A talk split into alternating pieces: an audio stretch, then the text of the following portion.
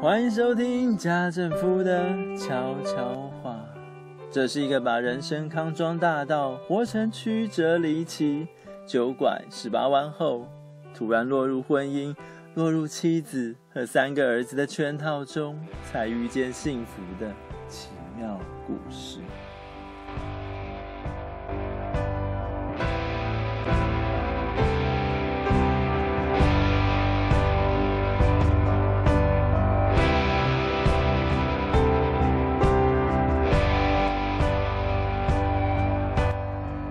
听众朋友们，晚安。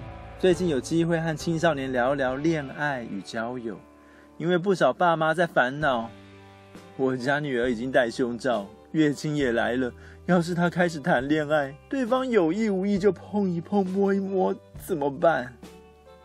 我家老大已经青春期，半夜会不会偷看迷片呢？要是他开始谈恋爱，把对方肚子搞大了，怎么办？类似上面的情况，该如何预防？该怎样让孩子愿意开口跟大人聊？如果真的发生，是先把自己的孩子抓过来骂，还是把对方父母约出去？长相好欺负的就怒推责任，请进祖孙三代，连阿公阿妈都到场谈判的，就用更大的音量先发制人。总之要把责任推给对方，让对方多错一点，我们少错一点，才不吃亏。是吗？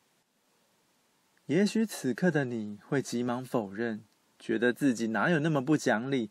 但仔细想想，每当孩子从小跟同学闹打架、抢玩具、抓伤其他小朋友的时候，你会先去怪谁？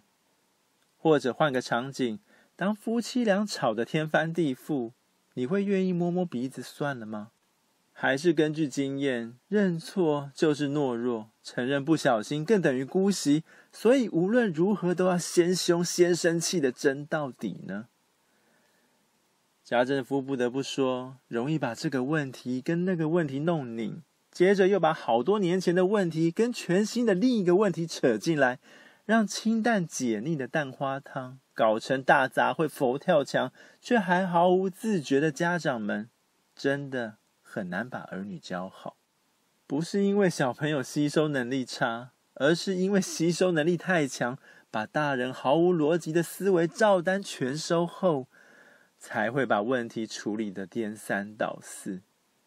这种现象极为普遍，因为四 G、五 G 就是逼着你我快快快，把原本应该花时间安静、好好消化的资讯，全都囫囵吞枣塞入脑袋，以为什么都知道了。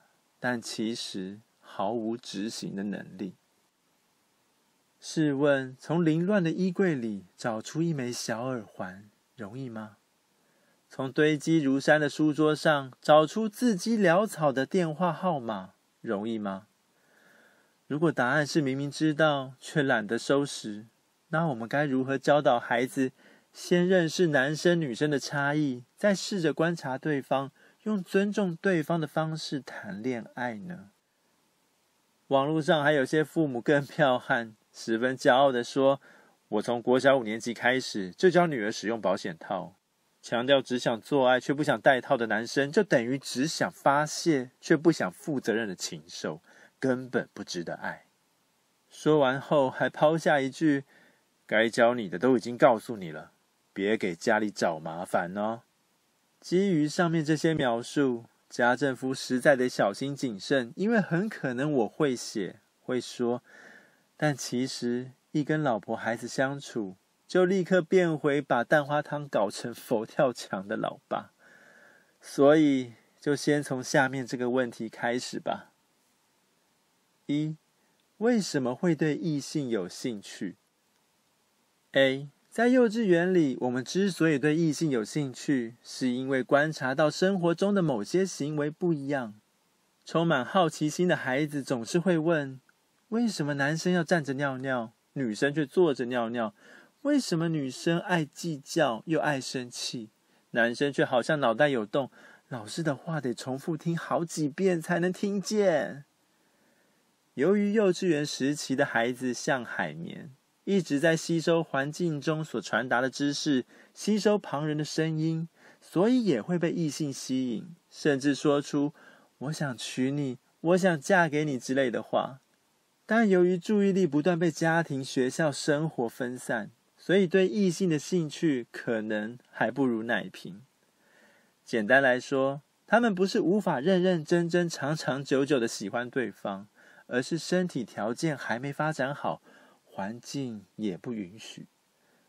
如果家中有这个年纪的孩子，可以从旁观察他们和其他小朋友的互动，不必刻意介入。但必须让他们在家里学习礼让、原谅和让别人赢，因为一礼让不是抢不赢，而是愿意使别人拥有的更多。就好像送一份隐形的礼物给同学，这种行为表面上看起来是损失，但却能够慢慢培养出体贴的心。试问，一个懂得体贴的人，是不是更容易让恋爱的对象觉得幸福呢？二，原谅不是吃亏，而是练习放过自己。随着年纪越大，自我意识越强烈之后，固执和坚持的事物也会越多，这些会转化成地雷区。试问，一个地雷区很少的人，会不会是异性口中容易相处的好对象呢？三，让别人赢是选择输的漂亮。我们都希望恋爱能谈得长长久久，但分手也是无可避免，所以学会好聚好散很重要。尤其在那么多因爱生恨、因爱杀人的新闻中，都传达出强烈的不服输和不甘愿。但如果能忍受暂时的落败、难堪，帮助自己看清楚分手的真相，是否就能锻炼出放弃该放弃的、坚持该坚持的眼光呢？B 小学中低年级时，孩子们都还延续着幼稚园的行为模式，但等上了高年级，则会将对异性的兴趣集中到生理结构。这个年级的孩子常常会嘲笑彼此很色、很变态，那是因为他们对词句用语的不谨慎，也不觉得需要谨慎，因为真的与色情无关。但如果大人刻意钻牛角尖、过分批评，就很可能导致应该摊在阳光下的行为转成地下化，被网络上一些真正搞色情、搞变态的频道拐走。如果家中有这个年纪的孩子，可以提醒他们不要过度嬉闹。虽然家政夫小时候偶尔也扯扯马尾，对女同学的胸部指指点点，但有些男生真的越玩越过分。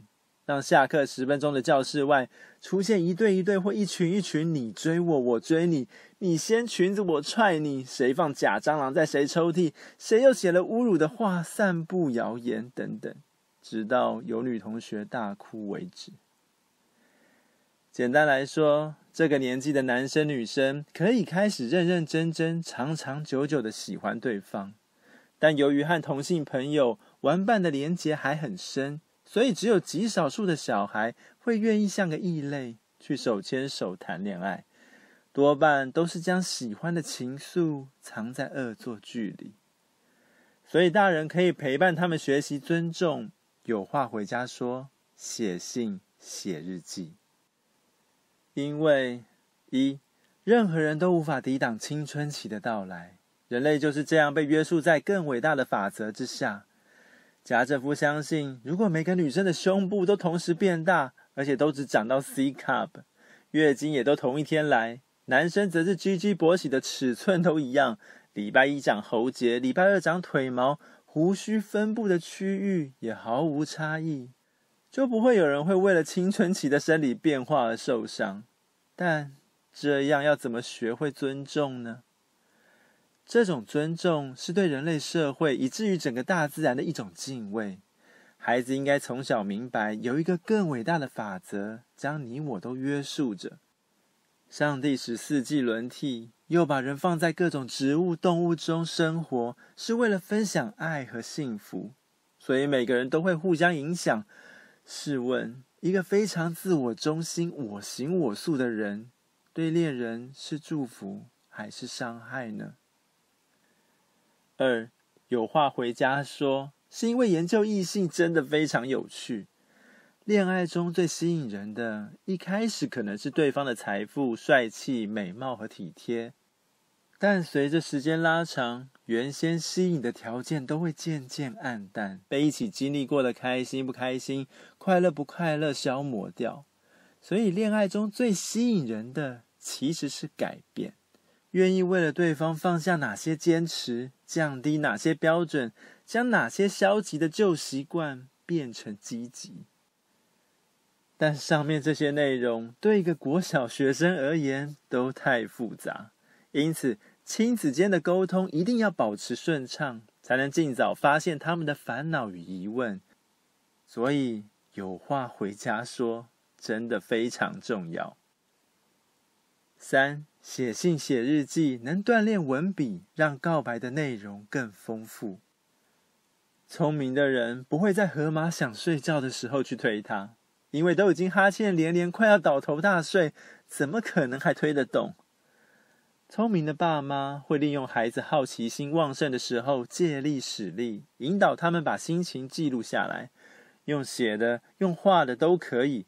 这样不但可以提升小朋友的叙事能力，更可以从第三者的角度、旁观者的角度来欣赏自己。若干年后回来，欣赏情窦初开时的美好。嘲笑过往的疯狂和执着，这种温习能够帮助将来成熟的他们学会面对失恋，学会接受时间的治疗。但上面这些领悟对一个国小学生而言也都太遥远，所以就先用让对方觉得用心、开心、图文并茂的日记和信件开始吧。C 上到国中后，自主性和观察力都发展的更完整，所以不只是从日常生活、胸肌、腹肌、胸部、屁股来观察异性，还加入了感觉，开始能够感觉异性的快乐、悲伤、假笑和忧郁。当有了这些情绪，再加上看见异性的脸红、兴奋、心跳加速，便会挣扎在要不要告白。应该告白吗？可以告白吗？如果自作多情了怎么办？简单来说，他们已经拥有认认真真、长长久久喜欢对方的体质和能力，但因着可以独立思考，会拿现在的对象跟其他对象比较，所以也会进入勇敢告白或被发好人卡分手的阶段。如果家中有这个年纪的孩子，可以适时分享大人第一个保险套是从哪里来的故事。为什么要强调事实？因为有些孩子比较早熟，有些孩子还很駑钝。要是急着解释得太深入、太详细，反而会有一种连如何用心谈恋爱都不会，就直接跳过尊重对方、保护对方，任凭愿意做爱才是喜欢的错误观念。把甜蜜酸涩的恋爱搞糟，搞成肉欲横流、未婚怀孕一堆的悲剧啊！总而言之，家政夫对这次的题目真是百感交集，因为单单为什么对异性有兴趣这题就分享了这么久。那第二题，应该和谁谈恋爱？第三题，性行为很龌龊吗？第四题。到底该如何分辨谁是渣男，谁有公主病？不就要再录个好几集？哈，大家会想听吗？以上是本集分享的所有内容，欢迎到脸书留言，也可以帮忙点选赞助连结，用一杯咖啡的钱，让家政夫知道这条孤独的创作之路有你，有你的支持和关注。下次见喽，拜拜。